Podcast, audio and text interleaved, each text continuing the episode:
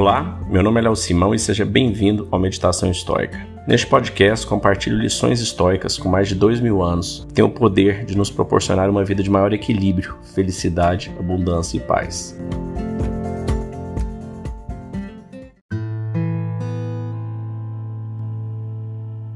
Olá, esse é o nosso episódio de número 157 e nesses últimos 156 episódios a gente vem trazendo o estoicismo sobre vários ângulos, sobre várias perspectivas, com várias aplicações e vários formatos. Já me perguntaram várias vezes, né, para definir em poucas palavras o estoicismo e o que é realmente o estoicismo, né? O Tim Ferriss ele definiu como um sistema operacional para prosperar em ambiente de alto estresse, ou seja, nossas vidas, né?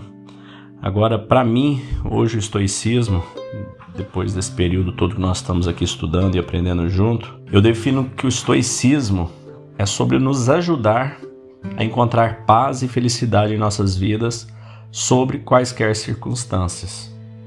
E como que isso é feito? Né? Isso é feito através de conceitos, metodologias, ou podemos chamar também de ferramentas estoicas, que nos ensinam a fazer um reframing, ou seja, um redesenho, uma nova forma de enxergar de tudo que nos acontece.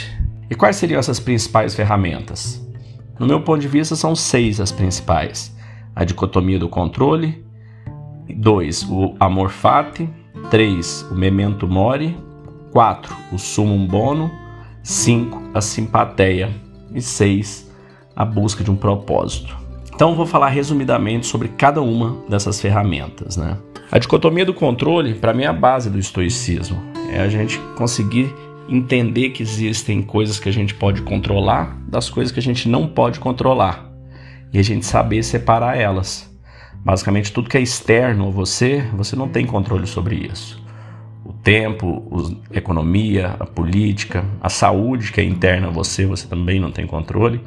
E sobre o que, que você tem controle? Você tem controle sobre como você sente, como você age, como você percebe e como você analisa cada situação. Então, Epiteto diz sobre isso: não podemos escolher as circunstâncias externas de nossa vida, mas sempre podemos escolher a maneira com que reagimos a ela. Esse é um dos valores fundamentais do estoicismo: é diferenciar o que, a gente pode e o que, que a gente não pode controlar. Como segunda ferramenta, o amor fati. Então, o amor fati é você amar o destino. Né? A gente aprende a enxergar que nada é inerentemente bom ou ruim tudo são apenas situações. As situações são o que são. Marcos Aurélio, imperador romano, disse: Cada um de nós precisa de, do que a natureza nos dá, quando a natureza nos dá. E disse ainda sobre o tema: Aceite as coisas que o destino lhe traz e ame as pessoas que o destino te aproxima, mas faça isso de todo o seu coração. Então, amor fato é você entender que você está no exato momento fazendo a exata coisa que você deveria estar fazendo e vivendo o que você deveria viver. Ame isso e se entregue a isto. A terceira ferramenta seria o memento mori. O memento mori é você refletir sobre a sua mortalidade. Uma vez que a gente tem essa consciência, que a gente faz esse exercício de memento mori, de refletir sobre quão pequenos somos, sobre quão passageira é a nossa vida, a gente passa a ter uma perspectiva. Você consegue enxergar melhor o que, que realmente importa, o que, que realmente não importa, o que, que você perde tanto tempo na sua vida com coisas sem a menor importância. Então isso te traz perspectiva. Todos nós vamos morrer. Isso ninguém nunca escapou da morte na história da humanidade. Então você vai morrer, sendo jovem, sendo velho, não importa. Rico, pobre, qualquer raça, sexo, gênero, enfim, todos nós vamos morrer.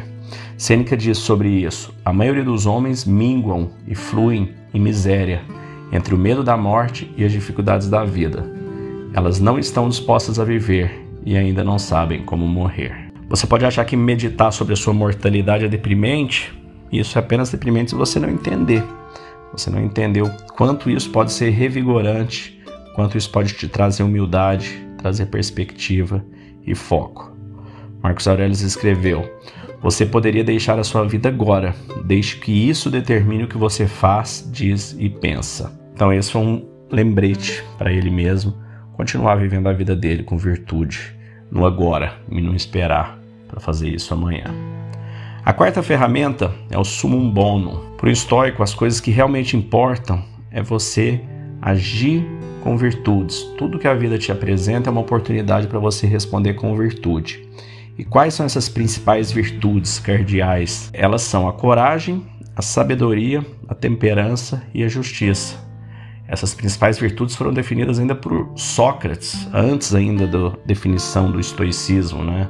Sócrates foi um precursor de vários dos pontos defendidos pelo estoicismo. Então, para o estoico, você agir de acordo com as virtudes. A quinta ferramenta é a simpatia, que é um conceito que mostra que nós estamos todos conectados e fazemos parte de um bem maior.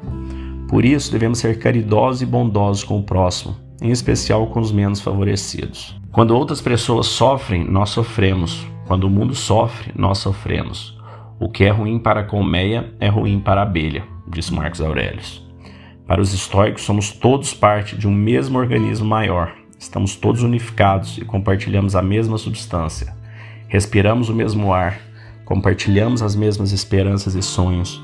Todos nós descendemos na mesma longa cadeia de evolução. E isto é verdade, não importa de que raça você seja, não importa de onde você venha ou no que você acredite. Respeite os deuses e cuide uns dos outros. A vida é curta. O fruto desta vida é um bom caráter e atos para o bem comum, disse Marcos Aurelius. Lembre-se todos os dias de que você não está sozinho e de que faz parte de algo maior do que você mesmo, que existe um bem maior no qual todos devemos aceitar acima e além de nossas próprias preocupações egoístas. A sexta ferramenta é a busca de um propósito maior, é a busca da evolução da sua alma, da nossa alma, durante essa experiência humana pela qual estamos passando aqui na Terra, nesse breve período de tempo. E esta evolução se dá através do conhecimento e da sabedoria, que deve ser compartilhada com o próximo. Então, para mim, isso é o resumo do estoicismo. E como tudo que vale a pena, como tudo que importa, a gente precisa ter muita disciplina. Praticar o estoicismo não é algo que você pratica de vez em quando, quando dá vontade. Tem que ter disciplina para se autoavaliar, para evoluir, para enxergar seus erros, para melhorar em cima deles, para tentar ser cada dia melhor. Isso não é fácil, precisa de persistência, precisa de resistência, precisa mudar vários hábitos que a gente acaba tendo no dia a dia, hábitos que são nocivos à nossa saúde, ao nosso bem-estar, ao bem-estar das pessoas próximas de nós. E é lógico que não é fácil. Assim como não é fácil ter sucesso nos esportes, ter sucesso nos trabalhos, ter sucesso e felicidade nos relacionamentos, não é fácil evoluir. Se fosse fácil, éramos todos sábios evoluídos, mas não somos. Nós estamos aqui exatamente para essa evolução. E é um dia de cada vez, um passo a cada dia.